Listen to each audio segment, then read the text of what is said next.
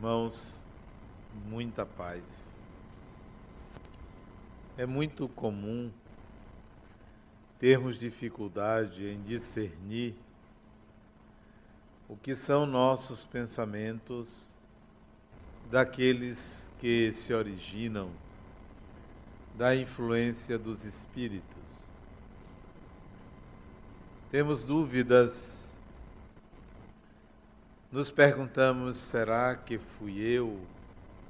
Será que esse pensamento me pertence? Será de algum espírito? A nossa vida material dificulta esse discernimento, porque enquadramos a origem dos nossos pensamentos num único ponto numa única origem. Desconhecemos como funciona a nossa mente, o que é a mente, que aparelho é este, qual a diferença entre mente e espírito, ou qual é a diferença entre eu e minha mente. Nem sempre conseguimos esclarecimentos a respeito. A nossa mente é um aparelho, como um órgão de um corpo. Da mesma maneira que o coração funciona independentemente do cérebro, a nossa mente funciona independentemente do eu, da consciência independentemente do espírito, porque é um aparelho, porque tem propriedades, porque funciona com seus automatismos.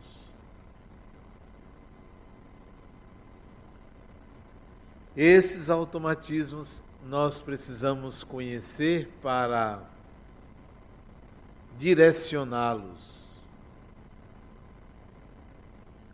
Acima disso tudo, há o espírito que você é. Mas pode ter certeza que talvez nem você mesmo possa distinguir entre o espírito que você é e a pessoa que se apresenta no mundo. Quantas vezes você não se disse, eu não consigo me reconhecer eu não me entendo, nem eu mesmo sei porquê, ajo assim, principalmente diante de certos vícios ou hábitos. A gente se desconhece porque quer mudar e não consegue. Ora, mas não é você dono da sua vontade? Por que você não consegue? Certamente porque você desconhece propriedades, protocolos de funcionamento da mente. E às vezes acredita ao corpo o que é da mente. E outras vezes acredita à mente o que é do corpo. E mistura tudo como se mente e corpo fosse você, creia ao espírito que você é, à pessoa que se apresenta, a uma mente que pensa e a um corpo que executa. São quatro distintos sistemas que compõem atualmente o que você chama de eu. O corpo é uma camada, é uma parte que reveste a mente. É um setor da sua mente. A sua mente é um aparelho que é manipulado pelo espírito que você é. E o espírito, ao manipular este aparelho chamado mente, produz, na realidade, a pessoa que você é. a pessoa que você é não é o espírito que você é. A pessoa é o resultado do espírito que você é manipulando a mente. Considerando que fui compreendido, o que é a mente então? Que aparelho é este? Já que ela, a mente, não é você. Já que é a mente que pensa, não é o espírito que pensa, é a mente que pensa. Baseado em quê? Quais são os automatismos? Como funciona a mente? Quais são os protocolos de funcionamento da mente? Considere que a mente primitiva, ou dos primeiros humanos, continha do chamado homem das cavernas, que já não somos mais, que estamos distantes alguns milhões de anos do homem das cavernas, considere que aquela mente primitiva continha certos automatismos oriundos dos instintos. Parte da nossa mente, parte desse aparelho, é constituída de instintos que vieram das trocas do corpo com o meio. Um desses instintos muito comum que você deve identificar os tipos, nós chamamos de medo. Medo é um instinto. Medo não é um sentimento é um instinto. Quais são os seus medos? Alguns têm objetos específicos que provocam o instinto do medo. Outros são do período animal, cujo medo é um sistema de proteção o medo nos protege, ao mesmo tempo que nos limita. Então, sua mente tem um automatismo instintivo que gera o medo. Uma pessoa que tem, por exemplo, medo de espíritos, esta pessoa foi alimentada por imagens aversivas, por imagens geradoras de sofrimento que acionaram o instinto do medo. E essa pessoa conserva esse medo pueril, infantil. Uma pessoa que, por exemplo, tem medo de um determinado animal, cachorro, ou um simples inseto, ou um réptil, esta pessoa foi alimentada por imagens ou traumas oriundos da, do contato com esses animais que acionaram o instinto do medo. Então, o medo faz parte do automatismo da sua mente. Cabe a você dissolver a força que o objeto tem sobre essa área da sua mente. Se, por exemplo, você tem medo de um animal, é preciso que você retire o poder atribuído a esse animal para acionar o instinto do medo. Porque o instinto do medo você não vai conseguir eliminar porque ele é parte integrante da sua mente. Mas dissolver a importância do objeto que causa o medo, você pode fazer. Distinga o objeto do instinto.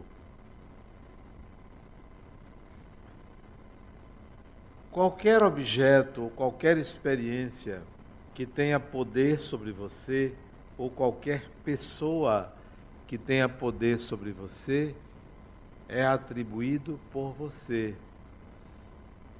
Por um automatismo psíquico, você atribui poder a alguém ou a algo sobre você.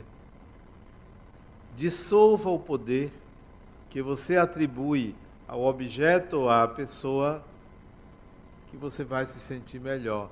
Você só não poderá eliminar a capacidade de atribuir poder a algo ou a alguém, porque isso é parte do automatismo psíquico.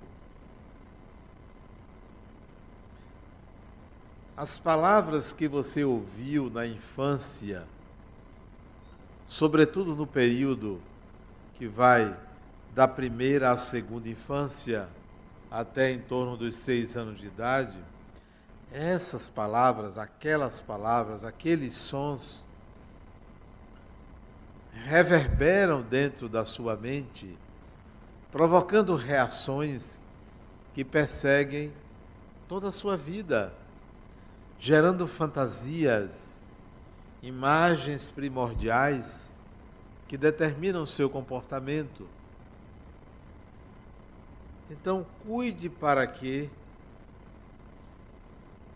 hoje, ao lidar com crianças nessa faixa de idade, até seis anos, sete anos, oito anos, que seja, que imagens você está gerando na mente dessas crianças?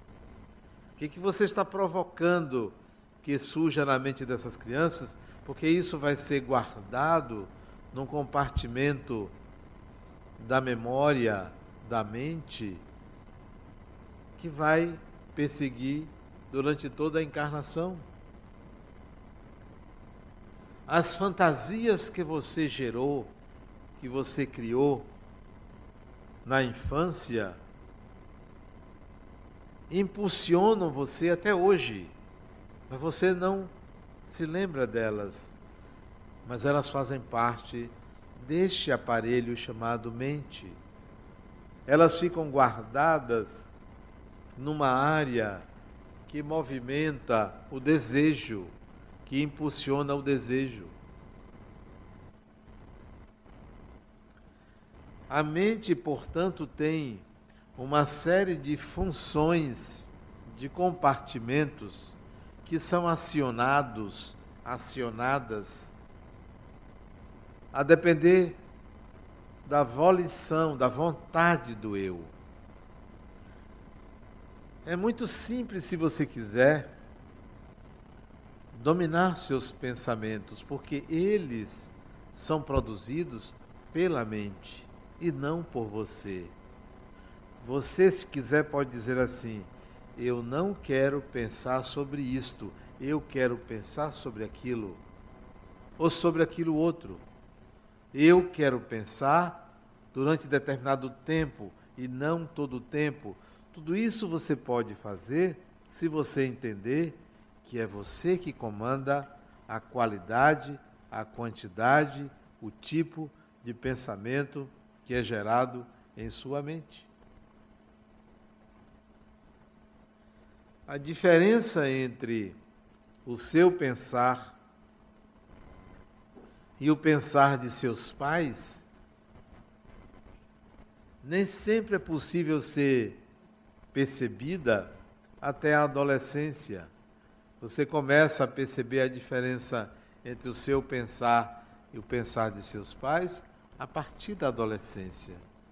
Mas muitos, muitos, até a velhice, ainda pensam como seus pais pensavam, ainda se relacionam como seus pais se relacionavam, ainda elaboram a vida como seus pais elaboravam, porque não conseguem distinguir entre si, entre a própria pessoa e os pensamentos que foram armazenados, oriundos das experiências vividas com seus pais. O espírito é o senhor da mente. Até que você tenha consciência de que você é um espírito que utiliza a mente, você ainda vai pensar que é a mente que conduz a sua vida, quando na realidade é você. Muitos, muitos sofrem, muitos geram karmas sem necessidade. Muitos espíritos passam na encarnação por expiações geradas pela própria maneira de pensar. Porque não há punição divina. Deus não pune criatura alguma. É o próprio ser humano que interpreta o que se passa na sua mente, gerando culpa e simultaneamente atraindo experiências aliviadoras da sua culpa. Tudo se passa no interior da sua mente. Fundamental que você se conheça para estabelecer a distinção entre você e a mente que pensa. Quanto mais você se conhecer, Quanto mais você entender que espírito você é, menos você vai atribuir ao destino o que lhe acontece. Quanto mais você se desconhece, mais você vai acreditar no acaso, na sorte, no destino. Quanto menos você se conhece. Portanto, quanto mais você se desconhece, mais você vai atribuir a outra pessoa os problemas que lhe acontecem. E assim vivemos num, num caldo, num caldeirão de ocorrências em que estamos sempre terceirizando as responsabilidades pelo que nos acontece, porque a gente desconhece quem nós somos. Comece a fazer a distinção entre você e sua mente. Talvez seja difícil para você à primeira vista fazer isso, mas existem algumas pequenas regras a serem seguidas para você distinguir o espírito que você é da mente que você utiliza. Não sei se vocês já viram uma lagartixa quando perde o rabo. Alguém já viu? Que o rabo fica balançando sozinho? Mas por que ele balançaria sozinho? Será que o cérebro da lagartixa, não sei nem se lagartixa tem cérebro, está no rabo, é para você perceber que o corpo nada mais é do que uma máquina dotada de, um, de uma modalidade, uma qualidade de energia chamada fluido vital, mas que pouca diferença tem de um computador, pouca diferença, pequena diferença.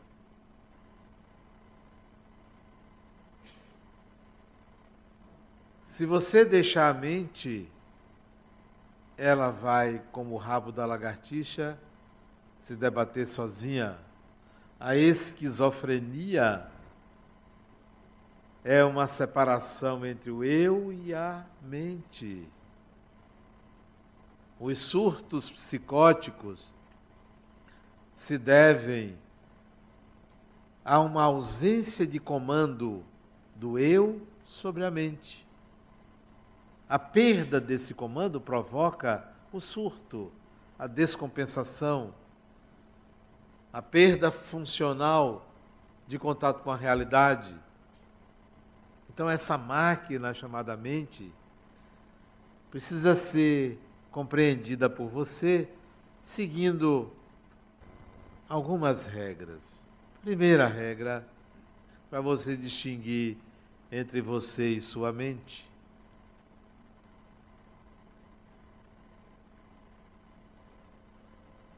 Não tenha medo do pensar. Não tenha medo de enlouquecer. Porque o enlouquecer nada mais é do que perder o controle da mente. Como um motorista que perde o controle da direção porque a barra quebrou. O enlouquecimento é a perda do controle da mente. Observe suas tendências. Não é o que você está pensando. Tendências e não pensamentos. Há que tenha medo de pensamento negativo. Olha que coisa infantil. Há quem fique preocupado em afastar pensamentos negativos. Olha que coisa tão primária. Típico de uma criança. Por que você teme um pensamento negativo se ele pertence à sua mente? Ele não é seu, ele é da mente. Trate ele com respeito. Trate ele com respeito. Então, um pensamento negativo que eu tenho aqui agora, por exemplo, se eu pensar agora que eu vou bater o carro, bater o carro, ter um acidente, aí eu vou fazer uma oração para afastar o pensamento negativo. Que coisa infantil. Por que não aprender a lidar com o pensamento negativo e dizer assim, Adenauer, se você bater o carro, chama seguro. Você não tem seguro, então você vai ter que arcar com algumas despesas. Bom, mas vai atrasar um compromisso que você tenha. Chegarei atrasado no compromisso. Ah, mas pode haver uma, um trauma no seu corpo, você pode quebrar uma perna, desencarnar. Grande coisa. Por dia desencarno 250 mil pessoas no mundo por dia. Então eu estarei excluído?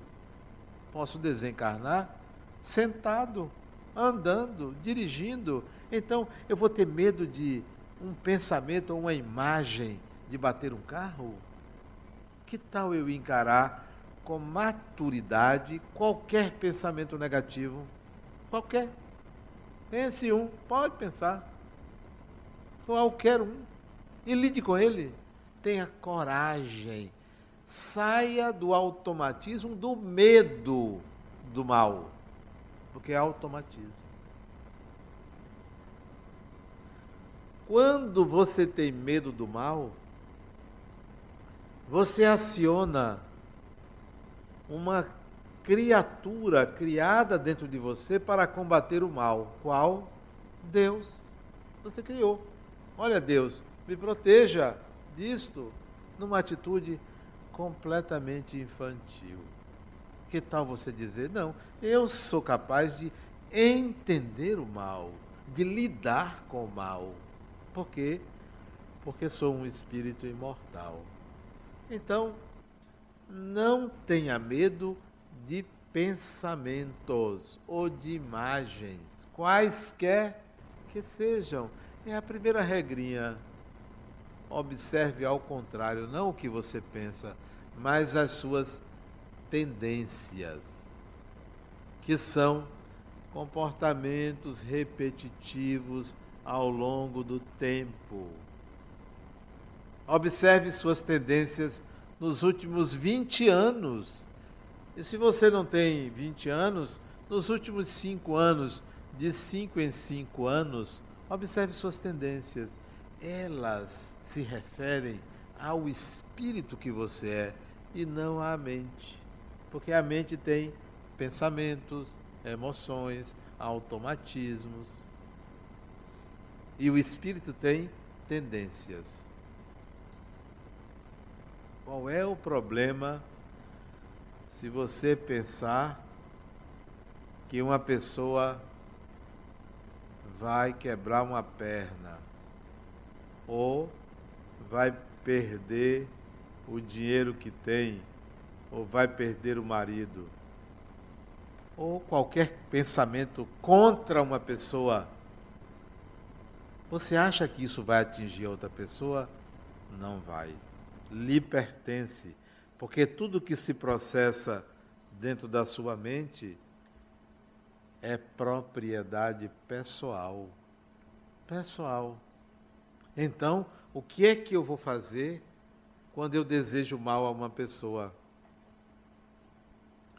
Isso não é o espírito. Por enquanto, ainda é a mente. Mas se esse desejar o mal a uma pessoa for uma constância na sua vida, isso é uma tendência. Então, isso é do espírito. Mas, oportunamente, de vez em quando, pensar mal de alguém é natural é porque você não presta mesmo. Mas isso é a pessoa. É a pessoa.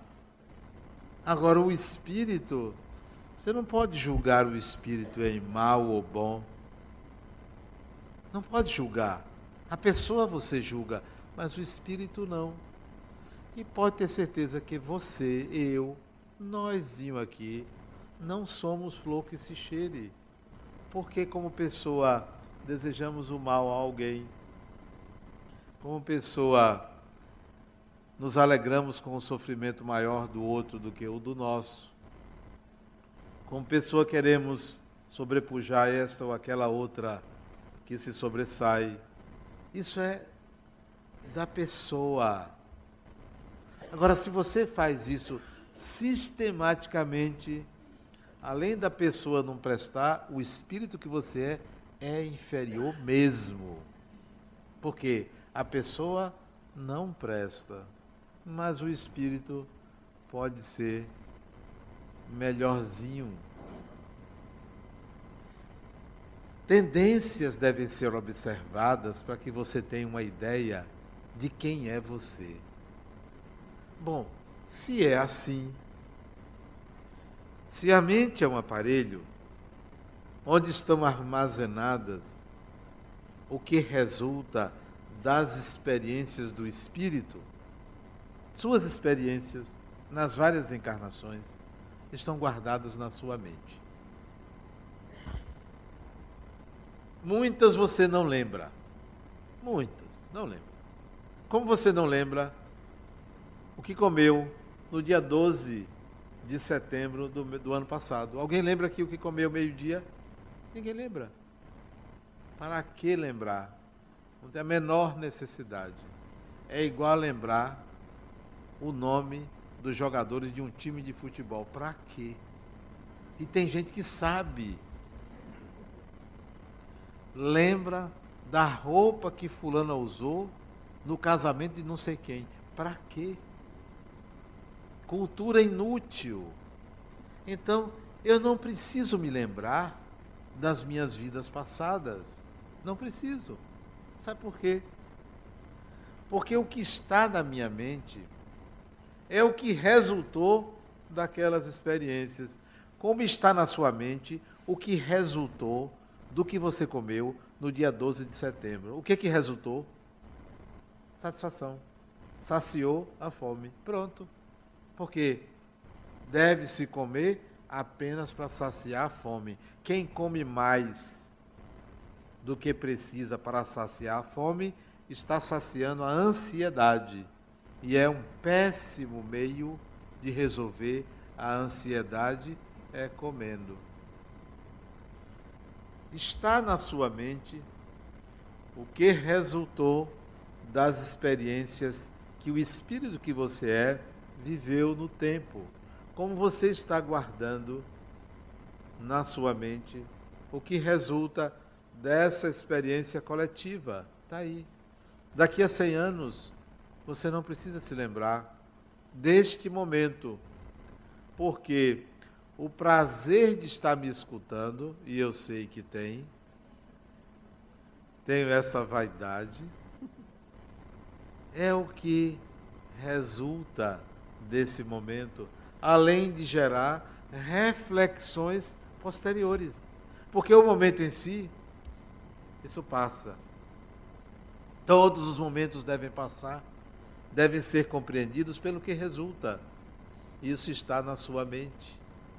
Use. Então, se é assim, se você é o espírito que tem tendências e a mente é o aparelho onde estão armazenadas as lembranças ou o que resultou das experiências,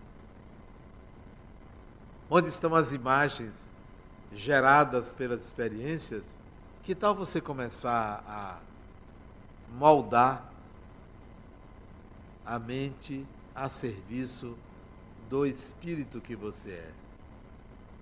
Imagine que você tem o hábito de lamentar-se.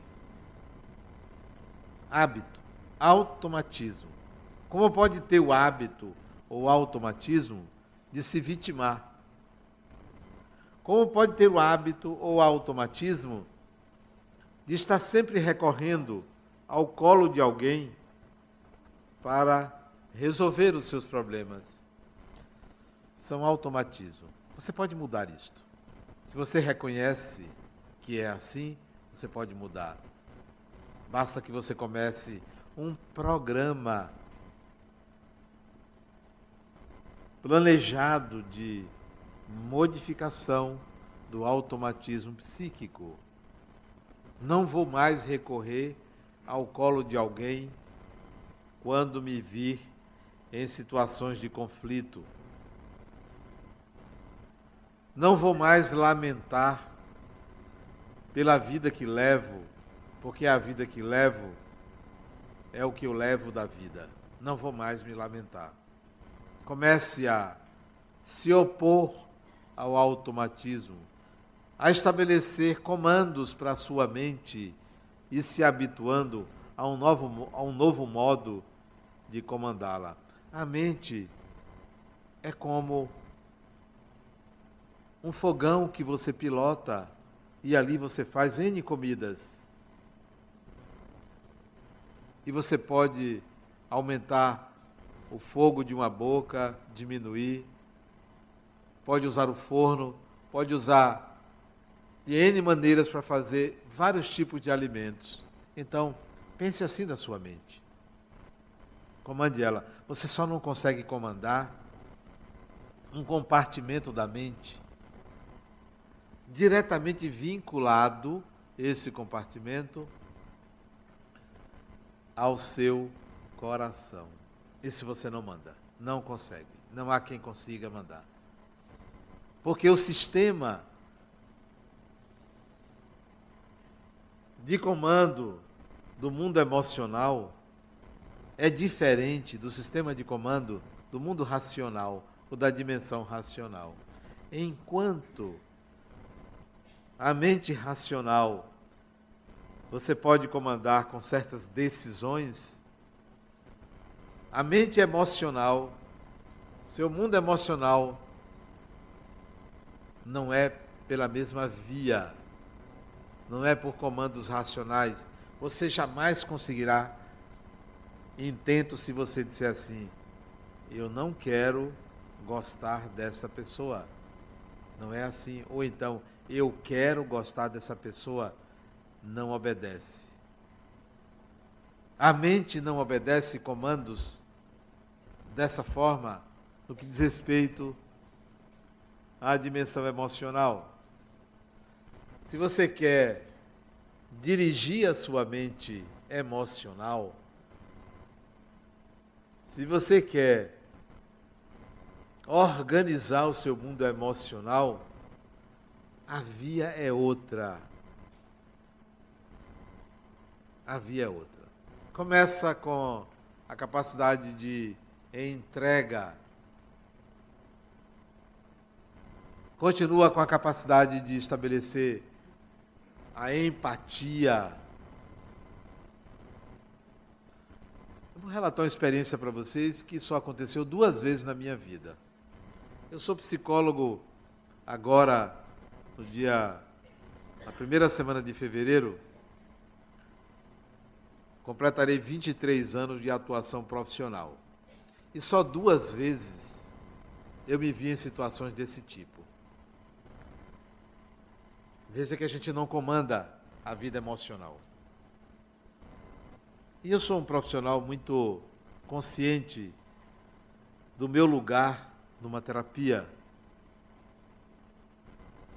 Mas uma vez atendendo um homem, ele começou a me relatar,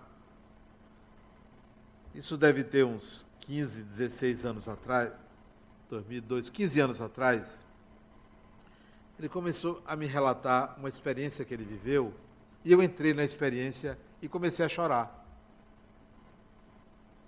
E ele então começou a me consolar. Inverteu-se. Ele disse assim: Adenal, é assim mesmo. Isso acontece. E eu chorava, né? E comecei a falar de mim para ele, né? Inverteu totalmente.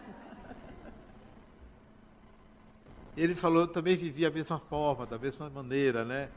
É, aí ele começou a dizer, veja que eu procedi de tal maneira, você também pode pensar assim. E foi uma inversão total. E eu me emocionei bastante. E vou relatar para vocês do que ele estava falando. Sabe o que era? A relação dele com a mãe dele. E tocou na minha relação com minha mãe. E aí eu chorei. Chorei não consegui controlar. Por mais que eu dissesse, Adenal, você está trabalhando, é sua profissão. Eu dizia isso para mim. Olha o comando racional e a não obediência à razão. Eu não é que eu me permiti entrar em contato com a experiência, aconteceu. Não houve a menor chance para mim de mexer naquela experiência e isso foi a primeira vez. Teve uma segunda com uma outra pessoa, mesmo assunto. Não teve jeito. Ela, uma senhora, senhora Adenal, é isso mesmo. Mesma coisa. É engraçado isso, porque. Sim, mas outras pessoas já me relataram experiências com a mãe, não me tocaram. Mas essas duas, por razões desconhecidas minhas, me tocaram. Outras pessoas já me relataram experiências muito parecidas com a que eu vivi com minha mãe. E não me tocaram de jeito nenhum. Mas essas duas não teve jeito. Ah, se, talvez pelo momento, ou alguma particularidade que eu desconheço. Então, mexer com o mundo das emoções, com a parte emocional da sua mente, não obedece à razão é preciso desenvolver uma habilidade. Desenvolver. Essa habilidade começa quando você se entrega. Se entrega. Tem a capacidade de se entregar, confiar. Quando você desenvolve a capacidade de ter empatia. Quando você reconhece a fragilidade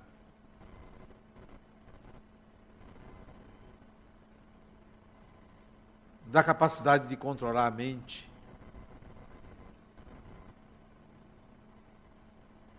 E aí você desenvolve uma habilidade de manipular suas emoções, manipular no bom sentido, onde a razão não entra, onde é um jeitinho, uma forma suave de lidar com a vida emocional. E é extremamente caro isto. Então, a nossa mente é um aparelho em que ocorre ali dentro a alquimia que mistura emoções, sentimentos, pensamentos, ecos de pensamento, fantasias, medos, imagens de experiências de vidas. E que você tem que observar isso como quem está dirigindo uma cena de um teatro, como quem está coordenando atores, diferentes atores do processo. E esse diretor é o mesmo ator, é o mesmo cenário que é você, espírito.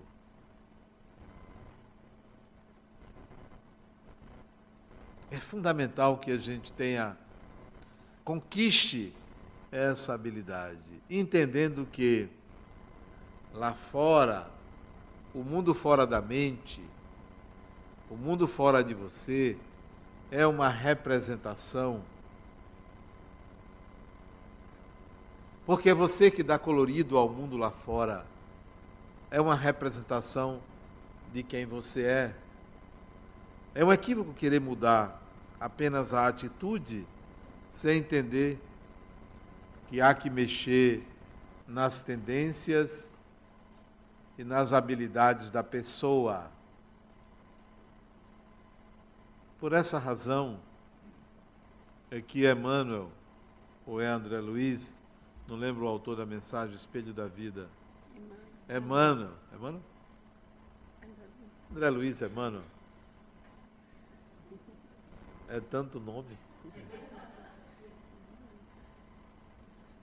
Eu uma vez fui conversar com um espírito, né? Isso tem muitos anos, eu era jovem, acho que eu tinha uns 18 anos. Conversar com a entidade. Aí eu disse, mas meu irmão, disse, meu irmão, não, eu sou uma mulher, rapaz, me respeite. Só que era um homem que estava incorporado. Eu... Mas tanto faz que seja um homem, que seja uma mulher, são pessoas, espíritos são pessoas, né? Então, é por essa razão que o Espírito diz na mensagem que a mente é o espelho da vida, porque ali, naquele aparelho, na sua mente, se espelha que se passa no mundo externo e, simultaneamente, o mundo, o mundo externo é o que se passa na sua mente. Da mesma maneira que você cuida do corpo, da mesma maneira que você pintia o cabelo, da mesma maneira que você faz sua higiene corporal, que você corta suas unhas, que você veste uma roupa bonita. Que tal você fazer isso com a sua mente? Burilá-la. Fazê-la iluminar-se